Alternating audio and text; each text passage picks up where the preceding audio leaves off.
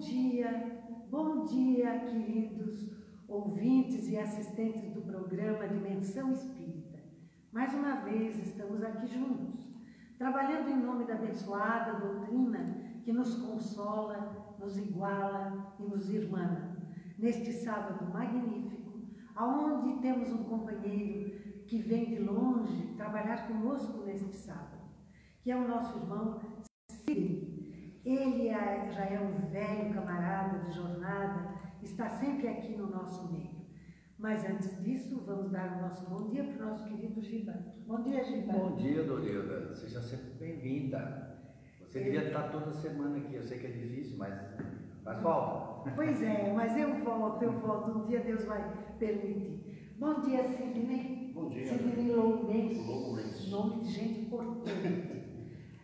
Fala, Sidney, como é que foi a viagem de Floripa até nós? Foi bem, bem tranquilo. E é sempre muito oportuno estar aqui com os companheiros, com os amigos, né? A gente desfrutar um pouco dessa.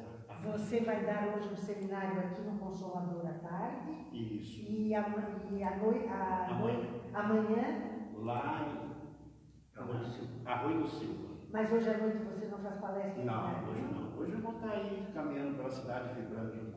Olha que se o povo está ouvindo, vai ter uma palestra. Para o trabalho. É. Mas estou aí, estou pronto para isso. Bom, nós temos hoje um tema muito apaixonante, a luz da doutrina espírita.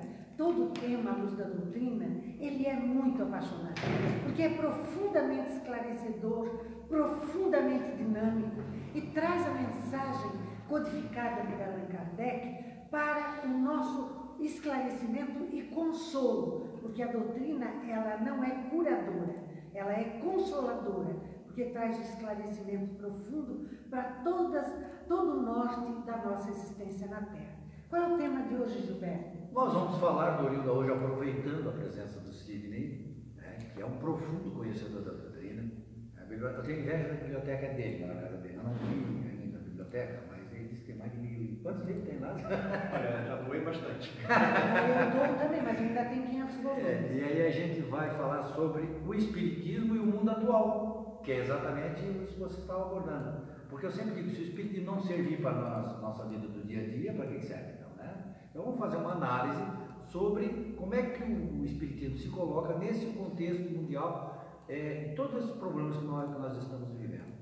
Pode começar já o assunto. Sim, nós sabemos que há uma programação divina em cada um de nós. Quando reencarnamos, nós já, tra- já somos um projeto de Deus. Nós já trazemos traçado linhas que vão nortear a nossa caminhada na Terra.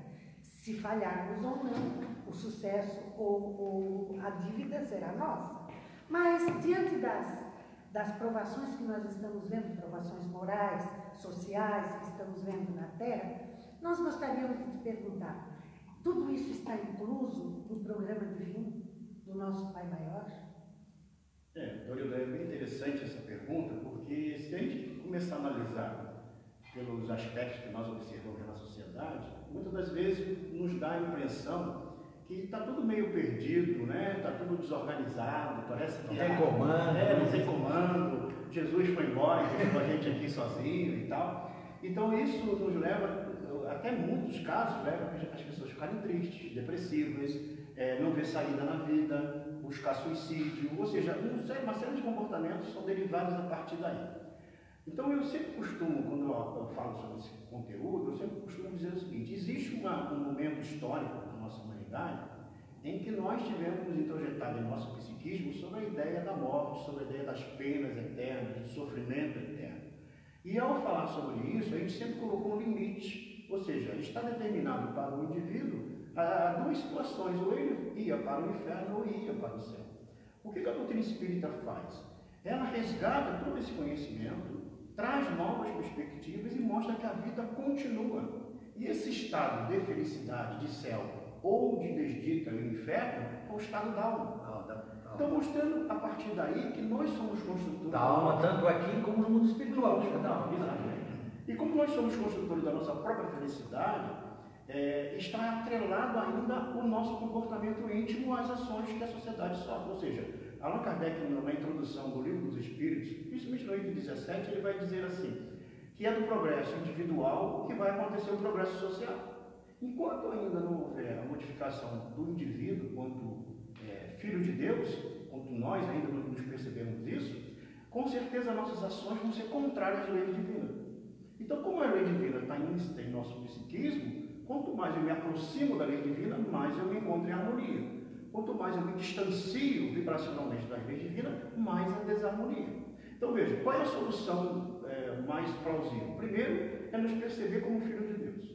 A segunda é perceber que não estamos largados a, a, a como dizia assim, ao caos. Né? O projeto do Cristo, ele, ele dista para a nossa ideia aqui na Terra há 4 bilhões e meio de anos atrás, quando a nossa Terra foi formada. Então existe todo um projeto de etapa por etapa. O Emmanuel, no livro A Caminho da Luz, ele foi muito feliz quando ele dá esse panorama histórico desde há 4 bilhões de anos atrás e cada situação que aconteceu na humanidade, a presença dos servidores, dos trabalhadores, dos emissários do Cristo, ajudando a, a humanidade. Então veja, mesmo as questões sociais, mesmo as questões históricas, de guerras, de tudo, sempre houveram esses indivíduos tentando resgatar o lado do Cristo, a, vamos dizer, a ação da prática do homem em relação ao outro. É, eu, eu, eu mudei bastante é, meu ponto de vista de análise a partir do momento que eu li esse livro. Se chama A Caminho da Luz. Você pode colocar na internet, escreve assim, A Caminho da Luz PDF, você baixa esse livro gratuitamente, você lê ele em meio dia. Ele é fininho. É fininho, é, é, é um livro isso. Não, né? Mas o conteúdo dele é espetacular. E é exatamente como o Sidney diz. Mostra que Jesus está nos acompanhando desde antes da, da, da, construção da terra, né? que ele e os engenheiros participaram da construção da terra, é, e que vem tudo o que acontece na intervenção. Tem tudo. Tu viu, até o ar que nós respiramos hoje foi planejado para que nós tivéssemos essa camada de ozônio que protege o planeta e pudéssemos ter o oxigênio. Então, cada etapa da nossa estrutura biológica e também social da Terra foi planejada por esses espíritos, chamados nossa prêmio de espíritos, né? O Emmanuel diz que eles estiveram próximos à nossa Terra por duas vezes. A primeira, na formação do planeta, e a segunda, quando Cristo esteve entre nós. Então, ou seja, é, não, não foi feito assim algo sem, sem planejamento. E isso se repete no universo inteiro. Bom, só que tem um detalhe. Nós fazemos parte desse projeto. É que muitas vezes a gente acha que a gente não faz parte do projeto. Alguém projetou é, e colocou eu, e a gente tem que seguir. Não, é. a gente faz parte. Ou seja, vamos dar um exemplo. Hoje nós temos aí na, na humanidade vários bolsões de dor, de sofrimento, de pobreza e tudo mais. O, quando Allan Kardec ele trata sobre as leis morais, as leis divinas, ele vai falar, por exemplo, sobre a lei de igualdade, sobre a lei de liberdade, sobre a lei de sociedade, e os espíritos perguntam: o homem poderia reger-se somente pelas leis divinas? E os espíritos dizem que sim. Mas por que isso não acontece? Aí ele diz: é que os homens desprezam as leis divinas e precisam criar leis especiais para reger suas ações. Então, as leis que os homens criam são leis temporárias, passageiras, mas criadas para atender o, o Em aspectos, eu até esses dias estava dando um exemplo, vamos citar um exemplo, claro, que acontece também conosco, brasileiros, com qualquer coisa. Você pega o inglês, por exemplo, ele é certinho. Só que às vezes quando ele sai do país dele, vai um campo de futebol lá do outro país, de repente ele, ele faz baderna. Uhum. Aconteceu agora no campeonato, né? A gente viu. É, então não está nele. Não é uma coisa interna, e sim é um comportamento externo, porque existe todo um aparato policial, toda uma estrutura que vai inibir ele de praticar o ato. Não porque ele já adquiriu aquele ato por si mesmo. Né? E é uma disciplina. Tem alguns países assim que dizem, ah, mas lá, lá tem isso, tem aquilo. Lógico. Você mas quando ele sai daquele sistema, exatamente. Mas o ser humano em si ainda é perigoso. Sim. O ser humano ainda é violento. Né? Vou te dar um exemplo. Eu fiquei sabendo, é, tem alguns países, principalmente desenvolvidos, quando é detectado que a mãe está grávida de uma criança que tem síndrome de Down, é orientado ao aborto. Então veja, a síndrome de Down, que é essa modificação na estrutura genética, lá no par 21, da estrutura cromossomial, ela é um projeto divino para poder ajustar. Vou dar um exemplo assim prático. Meu filho, ele nasceu com uma deficiência, é, é, como se fosse uma paralisia. Ou seja, todos os homens por parte da família da mãe dele, todos eles nascem afetados. Então aquele XY ali sempre nasce. Então ele tem dificuldade para falar, de escrever, parte motora, de andar, mas adora rock, adora né, reiki, né, toda essa dança aí. Tá, hoje ele está com 22 anos. Né? Então veja bem, ele participa da PAI lá em Florianópolis. Não porque ele tem a síndrome de Down, mas porque a PAI tem várias ações. Ele tem amigos autistas e tudo mais. Um dia ele falou, ah pai, vamos lá, por favor, que vai ter a festa da PAI e tal. Eu fui com ele. E chegando lá, várias crianças com deficiências, famílias e tudo mais. Assim, uma alegria muito grande porque é uma festividade. Né? E ele me apresentou os amigos dele.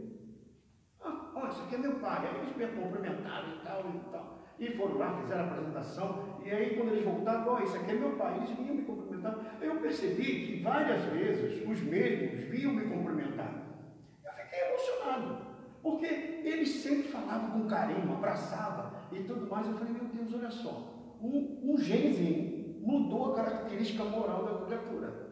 Justamente, e eu vi assim, uma afetividade, e eles têm um carinho, e toda hora vinham e falavam, não sei o quê. Geralmente quando a gente está no meio do pessoal, dito perfeito, a gente fala uma vez e depois a pessoa nem olha mais para a gente. E ali não.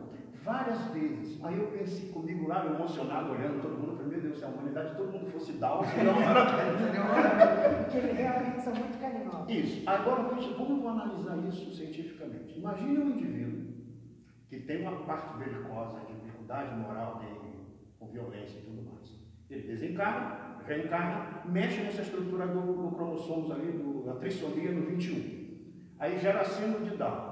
Então, aí ele vai, Allan Kardec vai falar sobre a influência do organismo.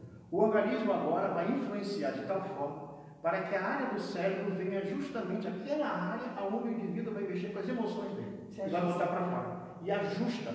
Isso segura a alma para que ela não, não coloque para fora as suas mazelas, mas ao mesmo tempo ela tem um reforço como dizer, condicionado, vamos dizer assim, para que ela modifique o comportamento dela. Enquanto ela vive nessa estrutura, ela vive essa emoção. Saiu do corpo, se encarna, volta à sua consciência e ela percebe como comparativo que ela fez a modificação do, da vida anterior. Então é um projeto divino maravilhoso. Então estar no corpo que tem a deficiência não é negativo é como se fosse um processo reeducativo. É como se fosse um erro de Deus. De Isso, aparentemente. Erro da natureza. Da natureza. É, é, não é Deus errou, é Exato. errado. Pelo contrário, é uma ação. É uma sabedoria. E é, e é interessante, Gilberto, porque ultimamente agora eu tenho feito, estou fazendo um estudo a respeito de, da, de neurologia, área de neurociência, né? principalmente na área de hipnose. E eu comecei a fazer esse estudo e eu, assim, tem um professor que estava nos dando aula, e eu falei, meu Deus, é maravilha, ele explicando como é que o cérebro funciona, cada estrutura do, do, do lobo parietal, do lobo occipital, frontal. E aí tu, tu verifica assim, a ciência, ela fica no, fisiológica, na parte fisiológica. Mas como a gente tem conhecimento espírita, identifica, olha como é que o espírito é modificado por essas influências orgânicas. Então isso existe? Existe. Só que é um projeto divino que a gente ainda não percebeu que faz parte da nossa. Eu tenho um amigo que é interessante, porque estava comentando, conversando com ele esse dia, e aí está tudo certo. Disse, tá, mas enquanto está errado, assim, quando está errado, na tua opinião que está errado, uhum. não está errado. tu acha? Tu acha que está errado. Então a gente tem esse, esse costume, né? Tem um padrão de, de pensamento que acha que está certo e está errado. E Deus não age assim, né? As leis, as, as leis divinas são perfeitas. E olha a perfeição divina nesse aspecto. Sidney, nós parece que estamos vivendo uma época que ainda não vivemos, que é da descoberta de tantas coisas. Diziam, já não, a gente descobre porque tem a televisão, tem a internet. Não, não é só por isso. Porque a gente sempre teve no mundo meios de comunicação, por carta, por jornal, sempre de uma maneira. Mas agora parece que o mundo está em ebulição. Então, será que, como se nós tivéssemos um copo com água e de repente puséssemos um palito e, e girássemos ali dentro a água, ela vai se tornando um turbilhão até que ela fica num único ponto, né, cheio de círculos, um único ponto central de interesse. Então, será que a Terra, Sidney, eu não tenho dúvida, eu estou questionando para que nós possamos uhum. elucidar, chegará diante de tantas ideias esdrúxulas, porque nós não estamos falando de Terra só Brasil, estamos falando na visão global de mundo. Uhum chegará a este ponto de viver este círculo em volta deste único Cristo, de Deus, deste único Deus, deste um só rebanho e um só pastor? É. O Kardec faz uma pergunta aos espíritos em relação ao espiritismo. Né? Ele pergunta lá se o espiritismo se tornou uma crença comum. E os espíritos respondem: é, se tornará uma crença comum e marcará uma nova era na história da humanidade. Então, o que, que isso ele quer dizer? Ele não quer dizer que todo mundo vai ser espírito. Ele quer dizer que todos vão ter ideia correta de como é que funciona o processo. Não importa a sua crença. O católico vai continuar católico, o protestante, sem problema, mas vai começar a ter uma visão um pouco mais precisa dessa realidade. O que, que isso é importante para que a gente entenda? É que assim, ó, quanto mais eu entender sobre o que interage na nossa vida, eu mais eu me aproximo de procurar entender as leis divinas. As leis divinas, hoje, por exemplo, tem algumas pessoas que falam, ah, sim, porque tem a, a força quântica que faz isso, que mistura por causa do condicionamento. E eu fiquei analisando, falei, meu Deus, o Kardec já tratou sobre isso, isso. lá no livro dos Espíritos, quando ele vai falar sobre o fluido cósmico universal, dessa interação que nós estamos mergulhados nesse fluido divino, nesse plasma divino, né? e que nós estamos interagindo o tempo todo. Então, o que a ciência está descobrindo hoje, com outra tecnologia, é a mesma coisa que o Espiritismo já, já citou. Então, o que isso significa dizer? Não tem como eu, eu, eu estar desconectado do processo evolutivo. Ele está íncito em nós, tá? É como se houvesse uma força divina que está nos impulsionando, só que está um detalhe. É preciso que a gente desenvolva o livre-arbítrio. Por isso que dá o espaço para que a gente ativa, logicamente, colher, naturalmente, o, o, o correspondente ao comportamento apresentado. Então, ou seja, o livre-arbítrio é um avanço. Então, que, que é, acontece na, no atributo do espírito? Primeiro que nós somos seres inteligentes. Ser inteligente é capaz de elaborar pensamento. O pensamento ele passa a ser ação pela vontade. A vontade é uma escolha. Escolha é livre-arbítrio.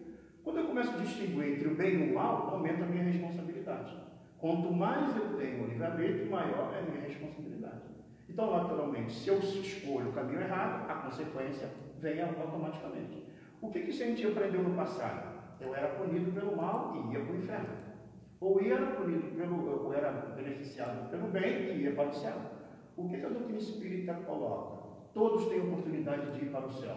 Mesmo que a gente ainda tenha a ideia de céu, seja espaço, não importa. Ou seja, a alma não está é, devidamente perdida no, no, no estado de, de dor eterna. Ela tem oportunidade.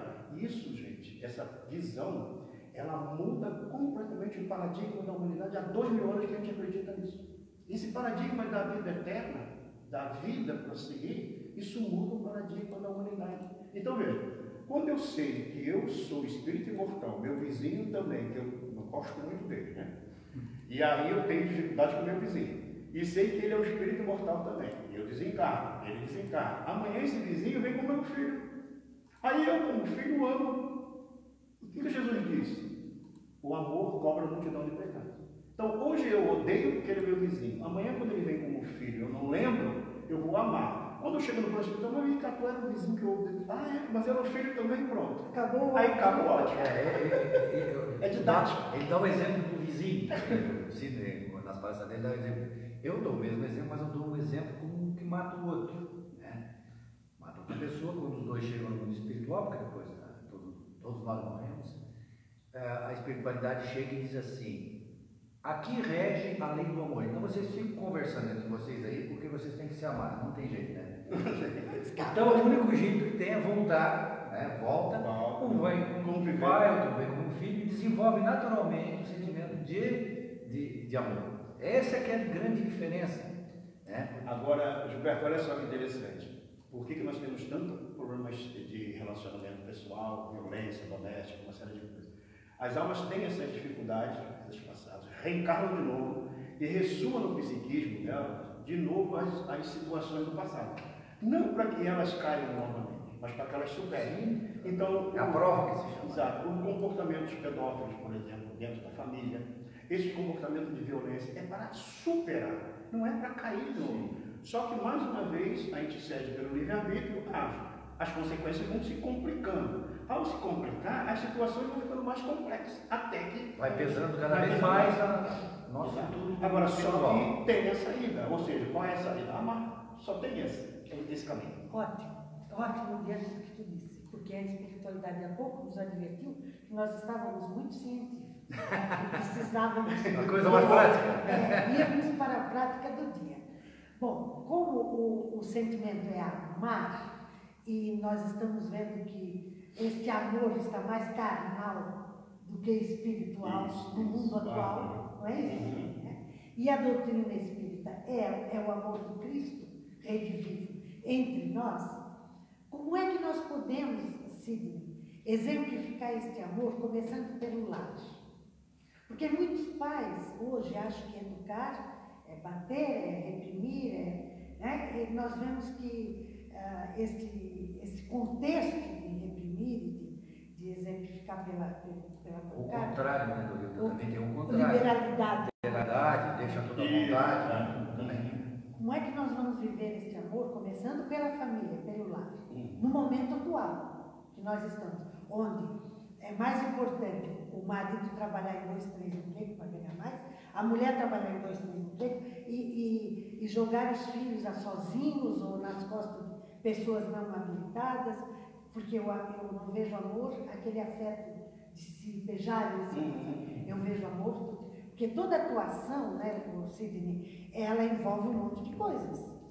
Então eu sou responsável por esse envolvimento, com os espíritos que eu trago para nascer no lar. Com certeza. Né? É, é um programa divino, mas eu sou coadjuvante deste programa desse divino. projeto. Né? Então, como é que nós vamos viver esse amor neste momento conturbado que nós estamos atravessando? É, eu vejo assim, eu vejo em relação a mais qualidade do que quantidade. Porque assim, ó, é natural que a gente, como vive no mundo, né, há uma série de necessidades reais e criadas por nós. Né?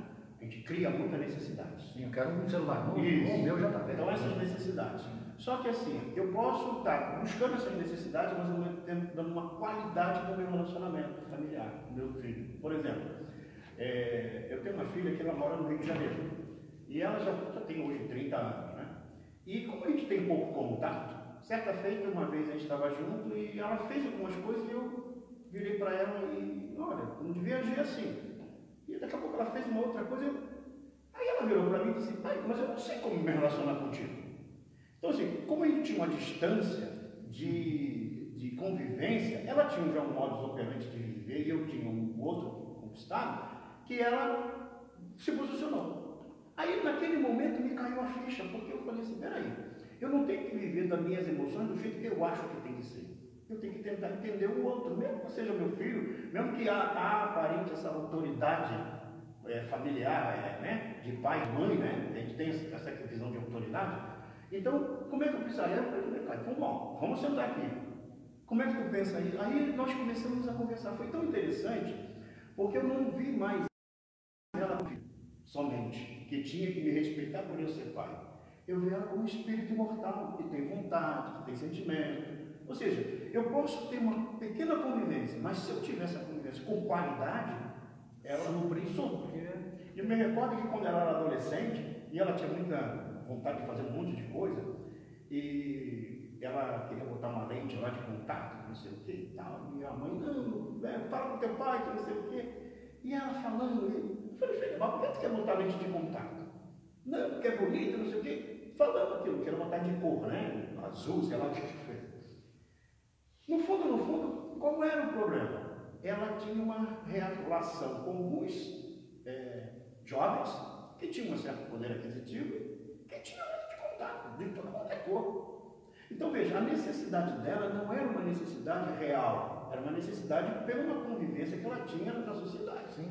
Quando eu mostrei para ela, eu falei assim, ó, a gente pode até fazer, mas ó, além de contato, você tem que fazer tratamento, tem que fazer limpeza, tem que fazer isso, isso pode dar problema. Eles lá têm condição. Fui construindo com ela uma realidade. Ela falou, ah, tá bom, pai, então vamos deixar a lente, vamos comprar uma outra coisa. Eu falei, tá bom. Veja, é você conviver com esta realidade. Então, vamos voltar um pouco. Uma certa feita, fazendo um seminário, uma senhora disse assim para mim, ah, tem pessoas que a gente não consegue perdoar. Aí eu falei, poxa, por que a senhora acha isso? Não, eu tem né, situações sérias e tal. Aí eu disse, olha, o nosso codificador, Allan Kardec, pergunta aos espíritos, né? Como é que era entendido o termo caridade por Jesus? Aí os espíritos responderam, lá na questão 886, é, responderam, benevolência para com todos, indulgência com a falta alheia, perdão das ofensas. Então ele botou benevolência, ser benévolo, ser indulgente, né? Ter Não, indulgência, desconto, né? aceitar o outro mérito, que eu posso também estar fazendo, e perdão.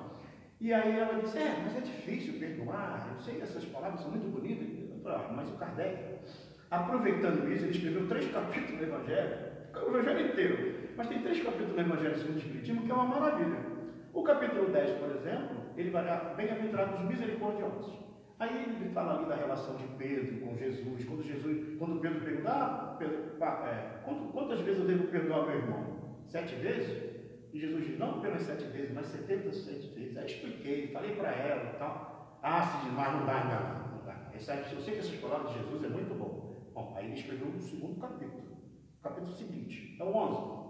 De, é, é, amai uns aos outros. Então ele fala sobre amor, a importância do amor, da construção do amor na vida das pessoas, o amor crístico, esse amor que supera não só essas questões emocionais da terra. Ah, Cid não. Falei, então Kardec já sabia que aquela situação Não ia dar certo. não ia dar certo. Aí ele escreveu o capítulo 12, amai os vossos inimigos. Aí eu comecei a mostrar para ela, o que, que Kardec disse ao amai os vossos inimigos? Ele falou o seguinte, não é você ter a mesma confiança que você tem com o amigo. Claro, Se alguém te traiu, é natural que você vai ficar agora Sem Claro, sem sentido e tu tem que te preservar. O que, que ele diz lá? Amar os vossos inimigos é não desejar mais o mal para ele. Isso você pode fazer. Então veja, a gente às vezes quer que o outro venha pedir desculpa. Não é mudando assim. Mas se eu começar a não vibrar mais no mal, eu já estou começando a fazer o trabalho do bem. Estou fazendo para mim. Exato, exato. Essa que é, que é a vantagem. Eu Então ele fazendo amigos é desejar o bem. Ah, ele teve uma vitória, beleza. Ou então a gente fica assim, ah, mas inimigo, né? tomara que ele caia ali na frente. Não vai dar certo. Não vai. Deus está vendo? E gente já atraindo Não, eu vejo umas publicações interessantes. Deus há de vingar, de vingar. Deixa eles fazerem. Aí eu fico, Tu está terceirizando a vingança.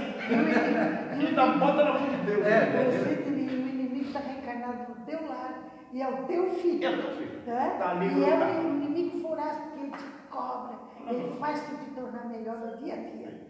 E quando, e quando isso acontece, aí eu começo a pensar, bom, se eu melhoro, eu melhoro a minha vibração, eu melhoro o meu olhar pelo outro, Exato. eu, eu melhoro também ao saber escutar, porque isso é, é fundamental. Aí eu começo a olhar a coisa diferente. E isso não importa a relação que tu tem. A relação familiar é a mais estreita para a gente melhorar. Mas a vida social, de uma forma geral, é você ter essa visão mais tranquila diante da vida e, ao mesmo tempo, valorar aqueles que Deus colocou ao teu lado. Não importa a situação que ele se apresente. Ah, é o filho, é o esposo, é a esposa, é o ex-marido, é a ex-esposa, não importa. É você construir esse elo né, da felicidade. Por quê? Porque todos nós somos irmãos. Estamos no mesmo bairro. O livro Há Dois Mil Anos, o Humanos, quem pegar o livro Há Dois Mil Anos, inclusive pode até pegar na internet, pode sugerir, né? É, isso está em uma rádio novela, até feito lá pelo, pela LTV. Fizeram uma rádio novela do, do livro. E ali narra a vida do Emmanuel, quando o senador Lentz, lá na época do Cristo, aquela história narrada de todas aquelas personagens. E é muito interessante você observar que há uma intriga, um tira a vida do outro, é, sabe? É um, assim, uma coisa bem difícil que acontece. Só que no final da obra mostra que eles foram desencarnando, foram desencarnando ao longo do tempo. E se encontraram todo mundo no plano espiritual, aquelas ligações e tudo. Aí, aquela reunião de espíritos, aí você não tinha comprometido lá na terra, perdoar? Ah, mas não deu. Eu... Aí começa um falar para o outro, assim, ah, desculpa, porque eu, eu te matei, né? Eu tirei tua vida, não sei o quê. E aí o Emmanuel, na época, ele olha para aquela multidão de almas que ele, de uma certa forma, se envolveu, né? Ele depois desencarna lá no Vesúvio, né? Naquela, na, naquela dificuldade séria e tudo mais, que foi até o próprio filho dele, que foi educado para poder tirar a visão dele, foi uma coisa bem trágica. Mas quando eles se encontram no plano espiritual lúcidos, todos, eles começam a olhar e ele olha para um lado, olha para o outro e percebe um detalhe: a esposa dele não estava ali, naquele grupo. Quando ele olha que vê, ele conversa e tal, mas o coração meio apertado, passado tempos depois, aí ela vem. Uma vibração diferente, pensamento diferente, cumprimenta todo mundo com carinho, com amor, e ele percebe um detalhe assim. Ele olha assim, meu Deus, olha só. Ela estava num estado evolutivo bem superior é, essas coisas como, como, como eu entendo, porque os livros que eu leio, as mulheres estão sempre no estado. Ah, azar de vocês, que não souberam viver Mas continua. Aí é, é interessante que ele percebe que é a alma gêmea de minha alma, né? que ele fala bastante sobre isso. Né? Quando ele percebe, ela diz a, aquele grupo ali sobre as dificuldades, que vão ter novas oportunidades de se ajustarem e tal, e vira para ele e diz que estaria sempre à sua disposição, mas que ele precisaria esforçar-se para chegar até ela. O Emmanuel pegou aquilo ali e depois ele reencarna de novo, lá 50 anos depois, né? Ele reencarna depois como, como serviçal lá, né? E aí é interessante que ele percebe que precisava trabalhar agora para poder chegar próximo Sim. à esposa. Por quê? Porque ela, ela entregou a vida pelo Cristo naquela época que ele estava na terra. E ele então percebe que para ser feliz precisava entregar a vida pelo Cristo. Por que, que entregar a vida pelo Cristo? Não é simplesmente ir para a arena morrer. Antigamente era isso. Era isso. Mas hoje não. O que é entregar a vida pelo Cristo?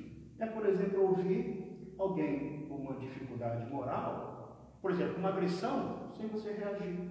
Isso é servir o Cristo. É você ouvir, por exemplo, alguém que está com uma dificuldade é, moral na terra e tentar entender, tipo, hoje, valores, posicionamentos, ideologias, comportamentos diversos, preconceitos, tentar entender que isso faz parte ainda de uma construção do pensamento humano. Então, enquanto isso não ocorrer, não, não vai modificar. E o Emmanuel, no final, ele descobre um detalhe. Ele precisou dizer que precisou de dois mil anos para trabalhar com o Então, veja, o que, que era o problema maior? O bendito egoísmo e o orgulho. E aí você pega no livro dos Espíritos, logo depois da, das leis morais, tem um capítulo que o Kardec fecha essas leis morais, terceira parte, que é da perfeição moral. Aí ele diz assim: origem de todos os vícios, o egoísmo e o orgulho. E origem de todas as virtudes, a abnegação. Então ele mostra ali, ó, qual é a origem dos vícios que nós temos na Terra. Não imagina qualquer vício. A origem está ali, no orgulho e no egoísmo. E qual é a origem de todas as virtudes? A abnegação. Então ele mostra que abnegar-se é você fazer o bem pelo outro, mesmo que você não receba nada. Isso está na proposta do Cristo. É, e é interessante que é, essa passagem que você citou aí não está só ali, como está tá na última questão do livro dos Espíritos. Esse livro dos Espíritos que você está, mostra ali. Uhum. Esse contém a, a, filosofia espírita. Toda, todo o Espiritismo está nesse livro aqui. Então o Kardec aborda nesse livro, a segunda edição com 19 questões. Sim. E na última, ele faz uma pergunta aquela que, que, que é, eu sempre digo, não sei se as respostas são mais inteligentes que as perguntas, porque o bicho era bom para perguntar. Né? Poderá jamais implantar-se na terra o reinado do bem? Poderá um dia a terra, o bem reinar? Sim. Aí ele responde, os espíritos respondem, sim, quando os bons predominares, etc, etc. Esses, porém, não a deixarão, senão quando daí estejam banidos o orgulho e o egoísmo. É Só quando o orgulho e o egoísmo estiver banido da terra, é que a terra se tornará um planeta bom. Isso. Aí, aí Gilberto, vem aquela frase, aquele pensamento, que muita gente está é, divulgando hoje aí, falando, até muitos espíritas, eu até, às vezes chama a atenção do pessoal, principalmente quando a gente faz treinamento. Que eu fico assim, não, que o Chico disse que agora em 2019 vai ter o planeta chupão, que vai levar metade embora, que não sei o quê. Ou seja, veja, não é essa modificação, não é excluir, porque nós temos muitos pensamentos. Não me fez bem, eu excluo.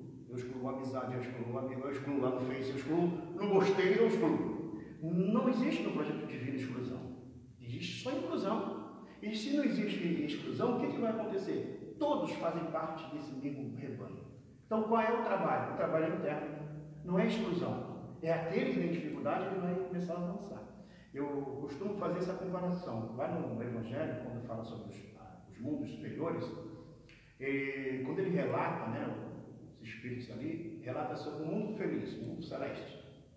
Não tem dor, não tem doença, não tem desequilíbrio social. E aí uma coisa interessante que ele diz lá é a seguinte, as almas adivinham umas às outras pelo pensamento. Agora imagina que na Terra, assim, nós adivinhássemos um outro pelo pensamento. Aí eu fiquei pensando, meu Deus, por que, que na, no mundo superior as almas adivinham uma a outra pelo pensamento sem dificuldade? Eu fiquei pensando, falei, por quê? Hein? Continuei lendo, porque ninguém pensa mal de ninguém. Não existe um pensamento desequilibrado, de desconfiança. Aqui o cara disfarça. Ele está pensando mal exato. e ele faz aquele sorrisinho que está tudo bem. Está tudo bem. É o, é o silêncio do pântano, né? É, é o famoso silêncio do pântano. Nós dizemos isso, né? Exato. Agora, tu vê, é uma questão bem lógica. Hoje, se nós adivinhássemos o pensamento do outro, nós estaríamos em guerra o tempo todo. Já não sabendo o pensamento. Já é um problema? Já. E agora, quando a gente evolui, a gente chega lá. Nós tivemos lá no centenário do Chico, né, na época dos 100 anos do Chico, foi homenagem lá em, lá em Brasília. E foi muito interessante que foram várias pessoas, inclusive de Valdo, várias pessoas que conheceram o Chico. Não foi bem um seminário, palestras, foram três dias, muito interessantes, mas foram relatos sobre a vida do Chico.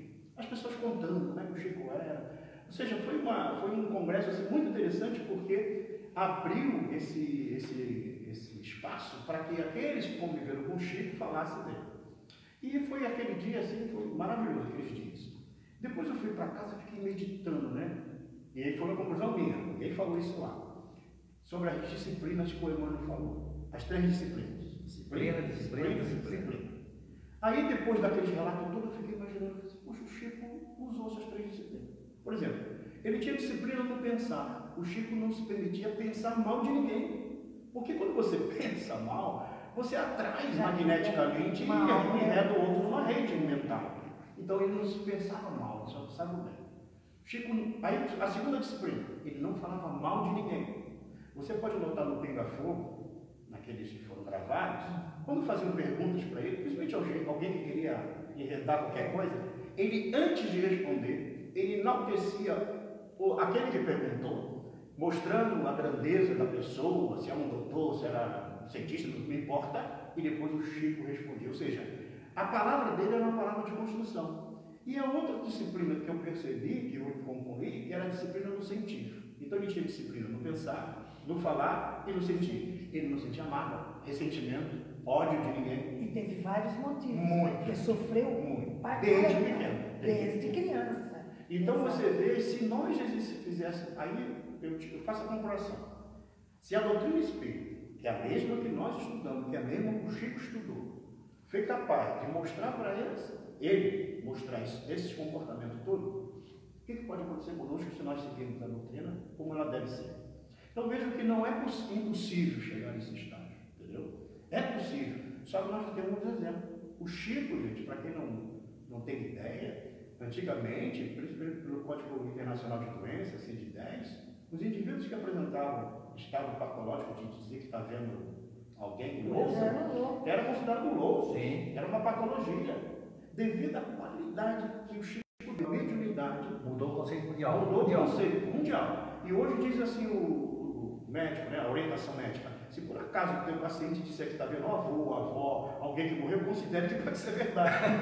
Por quê? Ah, hoje há essa hipótese. Por quê? Quem é que deu essa qualidade? O nosso Chico. Exatamente. Isso é importante de ver que essa transformação moral ela é capaz pelo conhecimento da doutrina espírita. Só que é um projeto individual. Faz parte do projeto comum da sociedade, né? mas é um projeto individual. E voltando àquele ponto que a Lorena falou, como é que a família poderia contribuir com isso? É o culto do Evangelho no lar.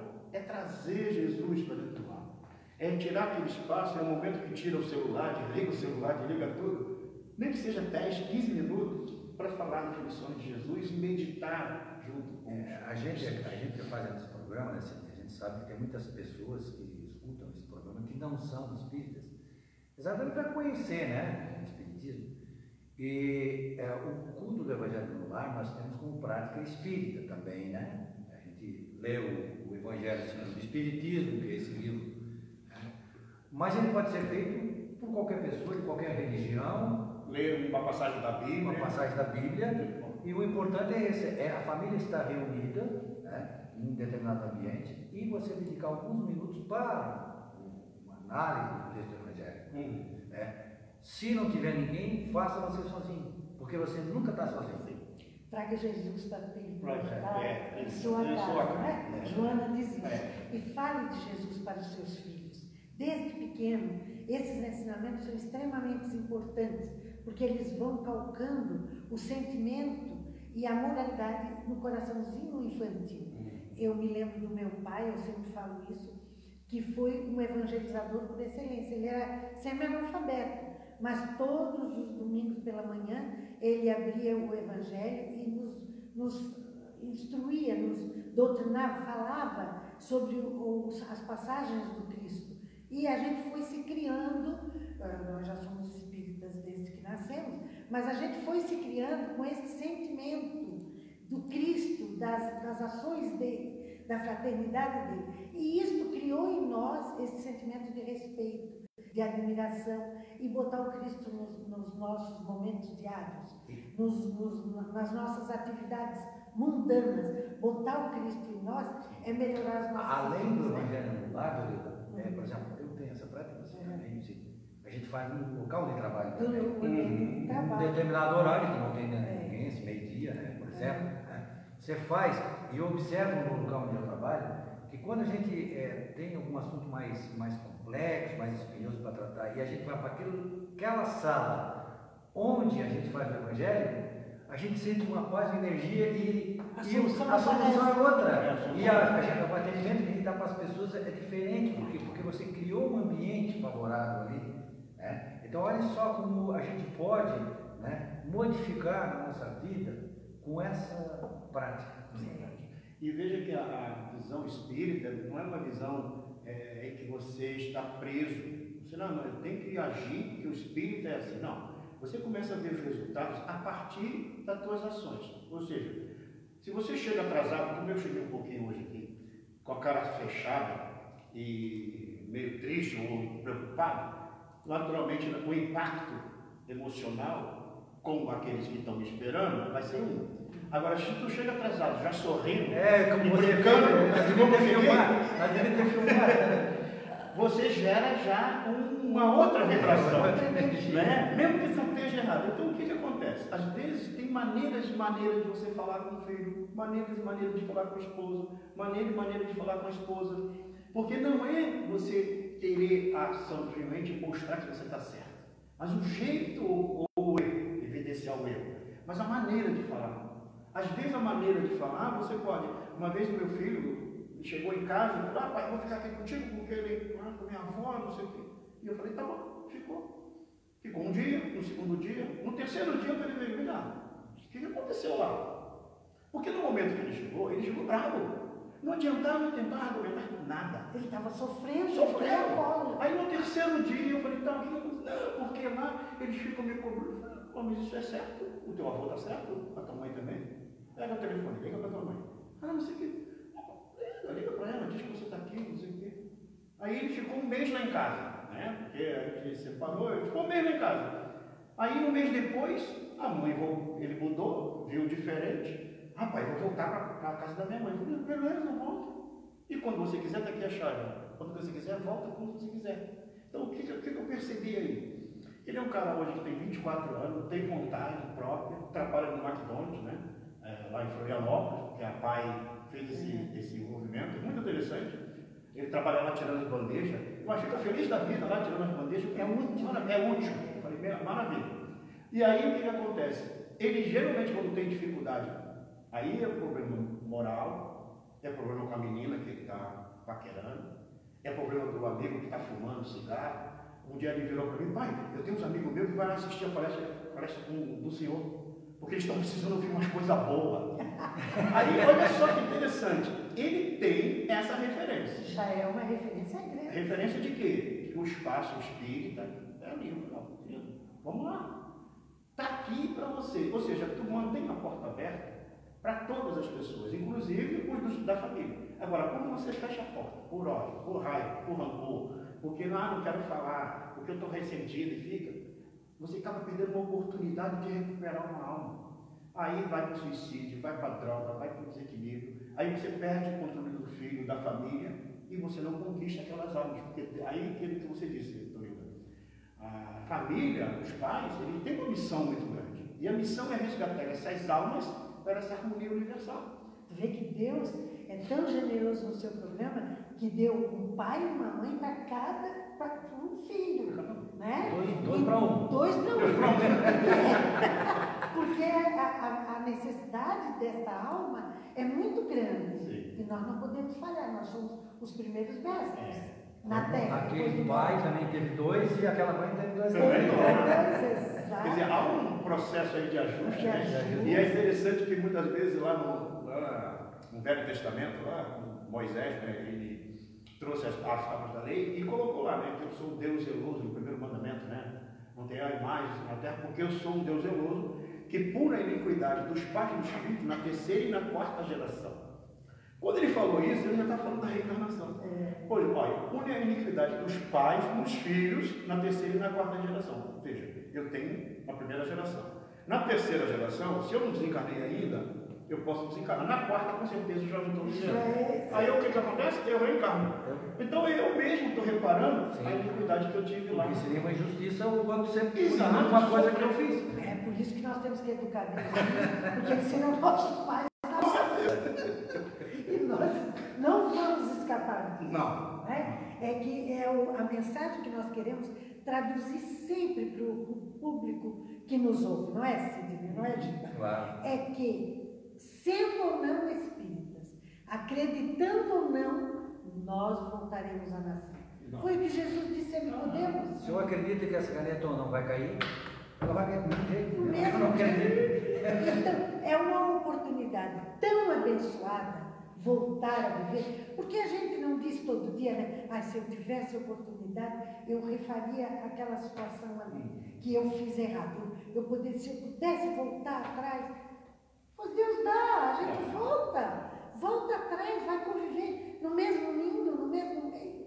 no, na mesma circunstância, para redimir este, este erro, esse equívoco, esta situação. Então, não é por ser espírita que nós vamos reencarnar, é por sermos filhos de Deus. Que Deus dá oportunidade a todos, sem exceção, independente de você aceitar ou não a visão da doutrina espírita. Quando o Kardec pergunta aos espíritos onde se funda o dogma, na justiça de Deus. É uma questão de justiça. Justiça. Ou seja, para que a justiça aconteça, tem que haver oportunidade de Senão não seria justiça. Senão é justiça. Porque uma hora o cara está lá numa boa e o outro está numa cama, então que Deus seria esse em vez um numa boa e outro numa cama. Né? Então, você, sabendo que as, as, as vidas sucessivas são solidárias, as vidas na matéria são solidárias, você passou por diversas situações. Então a justiça de Deus está na reencarnação, porque você está tá tendo a oportunidade de sempre corrigir. corrigir. É, é como se eu digo fosse assim, né? a reencarnação ela é como uma visão assim mais material, né? É como se fossem páginas de livros que você vai escrevendo. Embora a vida é assim, você resume, né? Depois quando desencarna, reúne todas as, as páginas que você escreveu durante a vida, mas a reencarnação também ela é um, um histórico da tua realidade. Então, assim, nós não vivemos é, essa existência primeira, nós já estamos vivendo talvez alguns séculos, errando, tá, tendo dificuldade, aprendendo doutrinas diversas. E hoje nós estamos chegando a alguns pontos em que a, a doutrina espírita está nos despertando para alguns conceitos, algumas ideias. Ah, mas o nosso irmão que não tem a visão espírita, ele está errado? Não, ele está no caminho correto. Ele também está tá fazendo a, a etapa dele de aprendizagem. O único detalhe é que quando ele chega no plano espiritual, que é uma realidade, mesmo que ele não aceite, hoje a física quântica mostrando essa realidade, ele vai deparar com o quê? Uma continuidade vibracional, que ele vai ter emoção e vai ter sentimento. Então ele vai, por mais que ele queira negar, ele não vai ter. No livro é, O Brilho da Vida Eterna tem um caso muito interessante de três desencarnes que estão para acontecer. E um, uma das pessoas que vai desencarnar, ela é de uma determinada igreja protestante que não aceita a ideia da, da reencarnação, e sim a ressurreição. Mas é interessante que, como ela ia desencarnar e havia alguém na família que estava aguardando o reencarne de um, ou seja, estava grávida, o espírito, que tinha uma certa qualificação, o espírito que ia reencarnar, para que não houvesse uma perturbação, pediu uma moratória. E ela teve uma moratória para poder, ela ainda manter na terra, não desencarnar aquela, aquele membro da família. Parece que era uma avó, uma coisa assim. Só que ela é tirada do corpo, é levada no plano espiritual para fazer esse processo da moratória, e ela tem contato com o mundo espiritual. Ou seja, olha só que interessante. Ali o mundo espiritual não agride, não diz nada que, ela, que aquela vida não. Ela vê como se ela estivesse entre aqueles que acreditavam na mesma coisa que ela acreditava. Ou seja, não, não, é, não tem choque. Não tem choque. Não chocar, né? Não agride. Agora, quando ela chega no plano espiritual, depois com o tempo, ela vai que amplia a consciência, que vê Mas ao mesmo tempo, quando chega lá, se é católico, tu vai encontrar a igreja católica, tu vai encontrar a visão católica, o entendimento católico. Se é protestante, mesma coisa. Por quê? Porque não há necessidade de fazer esse choque. A realidade é a realidade. Vai acontecer naturalmente. Né? Emmanuel até é, chama a atenção de que hoje na Terra não existe nenhum espírito assim, né? É, que não tenha consciência de Deus, porque, porque a encarnação é, nós estamos num estágio evolutivo que nós já temos essa consciência uhum. lá no nosso está lá no nosso inconsciente. Sim, sim. É, está lá no, no, nosso inconsciente. E a encarnação também, a reencarnação também. É, a reencarnação está lá no nosso inconsciente. Tá. Tu vê que muitas pessoas, diante do que o Giba acabou de falar, que não são espíritas, não leem, não têm o hábito, mas quando falam, eles dizem assim, quando eu voltar, quando eu nascer de novo, a diretora do colégio da, dos meus filhos, quando adolescentes, ela era freira, era um colégio de freira. E ela dizia assim, quando ela era surda, usava aparelho, tinha muita dificuldade para dirigir, porque ela não ouvia os carros. Então ela dizia, na próxima encarnação eu quero ter um par de asas para me locomover com facilidade. Olha, ela era diretora, era uma feira. Ah, ela sabia que eu era espírita, eu era da, da PP, estava sempre junto com ela. Ela disse, na próxima encarnação eu quero ter um par de asas para me locomover mais facilmente. Veja só, como ela tinha certeza, estava inscrito nela este conhecimento, né? Nós trazemos dentro de nós, porque no fundo, no fundo, todos acreditam, né, Exatamente, é. A Kardec, inclusive, no livro dos médicos, colocou os diversos tipos de espíritos, né? Exatamente. Tipos de espíritos. E lá o primeiro diz, espírita sem o saber. Tá? As pessoas têm conhecimento de alguns princípios, né? E já tem. Bom, nós temos mais cinco minutos ainda programa, oito minutos, e a gente pergunta para você, o mundo tem jeito então? Você... Tem, com certeza. Eu ia perguntar. É que eu perguntei, né? Será que o reino de Deus será implantado na Terra global? Porque há tantos países diferentes, tantos pensamentos diferentes, e é guerra lá, é guerra lá, é guerra aqui, é guerra aqui, é guerra no lar, é guerra na, na sociedade, é guerra no trânsito. Será nós não estaríamos é, mais aqui, né? Olha, já fomos e voltamos umas 300 é, vezes. Olha só, no passado, se você vê no período da Primeira Guerra, até antes disso, você vê que as nações eram, eram muito separadas, né? Não se uniam. A partir da Segunda Guerra, primeira, primeira Guerra, Segunda Guerra, já começaram a pensar. E começaram a criar uns organismos internacionais onde os indivíduos começaram a se preocupar uns com os outros. Embora hoje ainda existe toda uma questão econômica, né? É, são reuniões dos países mais ricos que acontecem, são reuniões dos países mais pobres que acontecem, são tudo isso que está acontecendo. Agora, só um detalhe: hoje ainda, a preocupação é o quê? É o petróleo, é o, né, o combustível fóssil, é o, a, a questão da terra, da, do dinheiro. O dia virá em que os homens vão se reunir para dar solução para a dor no mundo. Então veja, primeiro a gente tem que começar a pensar. Vamos dar um exemplo.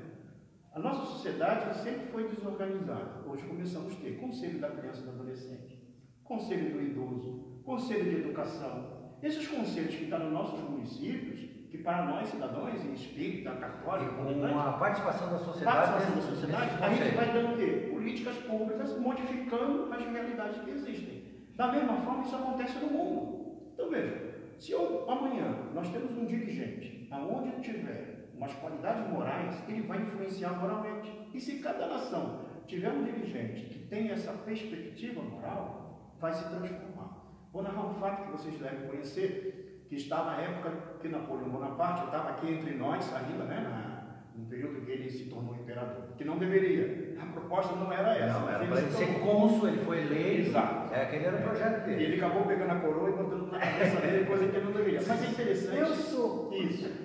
Mas quando ele estava encarnado, houve uma reunião no plano espiritual.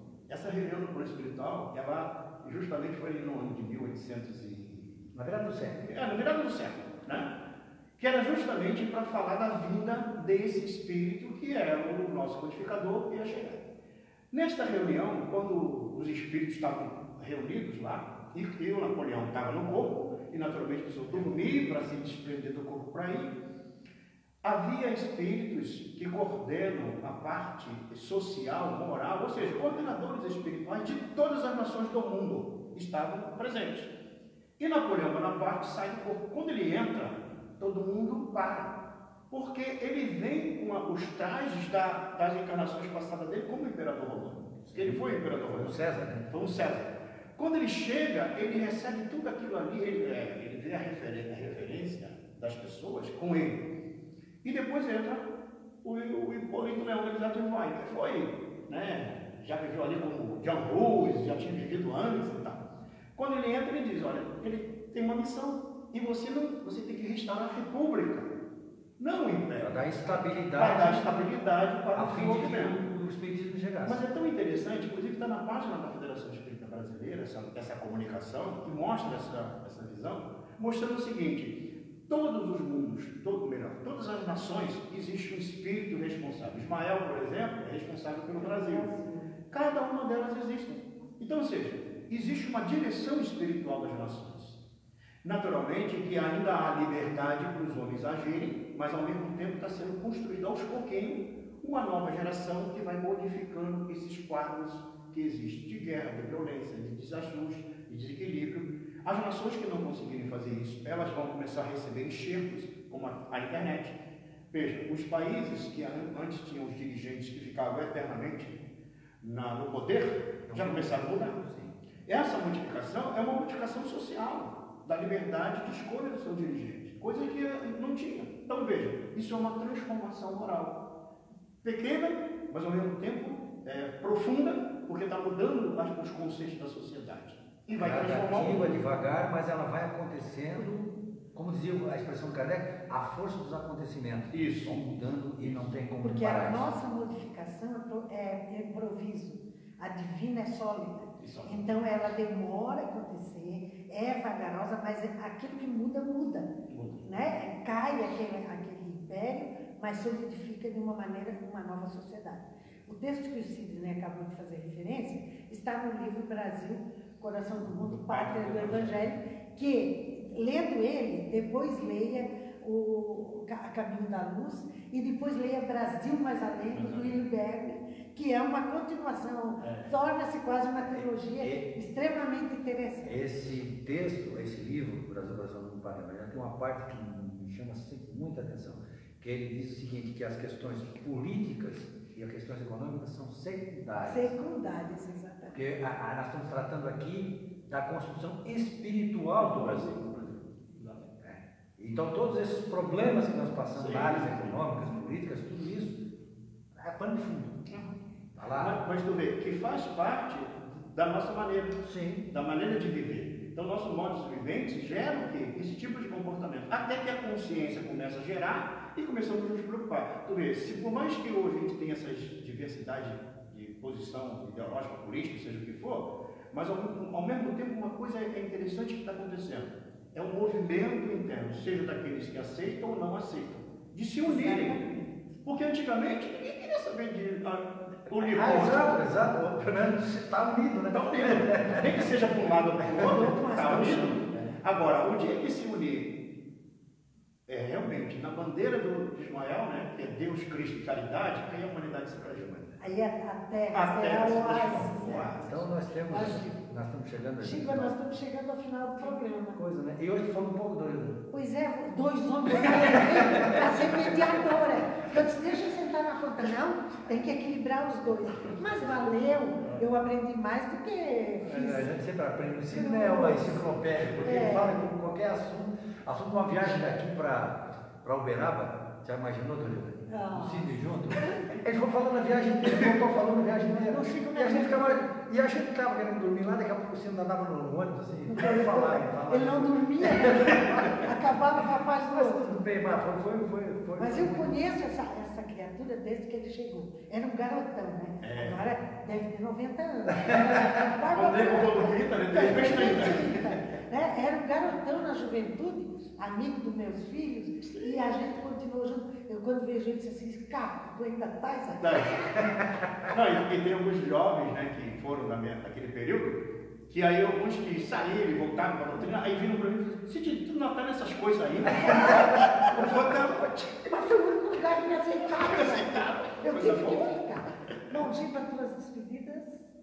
Lembrando que hoje à tarde, aqui no Consolador Prometido de Sara, nós temos um seminário sobre atendimento fraterno e a, a, relação também da Divina Fraterna com a mediunidade, que será proferido pelo, pelo CID para os trabalhadores da nossa casa e das outras casas que quiserem se fazer presentes, e agradecendo mais uma vez a presença dele e a reflexão que ele nos trouxe eh, nesse sábado maravilhoso, como você falou. E você também, né, Dorito, por ter. Sidney, as tuas palavras. É, eu só quero só agradecer a oportunidade né, de estar aqui com vocês e lembrar que quando Jesus diz lá na bem-aventurança, né, bem-aventurados os pacificadores, porque herdarão a terra, então essa herdar a terra é justamente construir a paz a cada instante, a cada momento, seja através da palavra, da atitude, mas principalmente pelos pensamentos. Não esquecendo nunca, meus irmãos, que o Evangelho de Jesus, à luz da doutrina, é bem claro. Não basta não fazer o mal, é preciso fazer o bem. Então, nós temos dois grandes compromissos: nos tornarmos melhores, não fazendo mal, mas todos os dias, a todo momento, procurando fazer o bem. Muita paz, um grande abraço, até o próximo mês. É isso? Para ti, né? Para nós que estamos aqui. Até, a semana que vem. Que vem. Um beijão no nosso cameraman que está ali atrás, o Edson Castanhete. Até lá.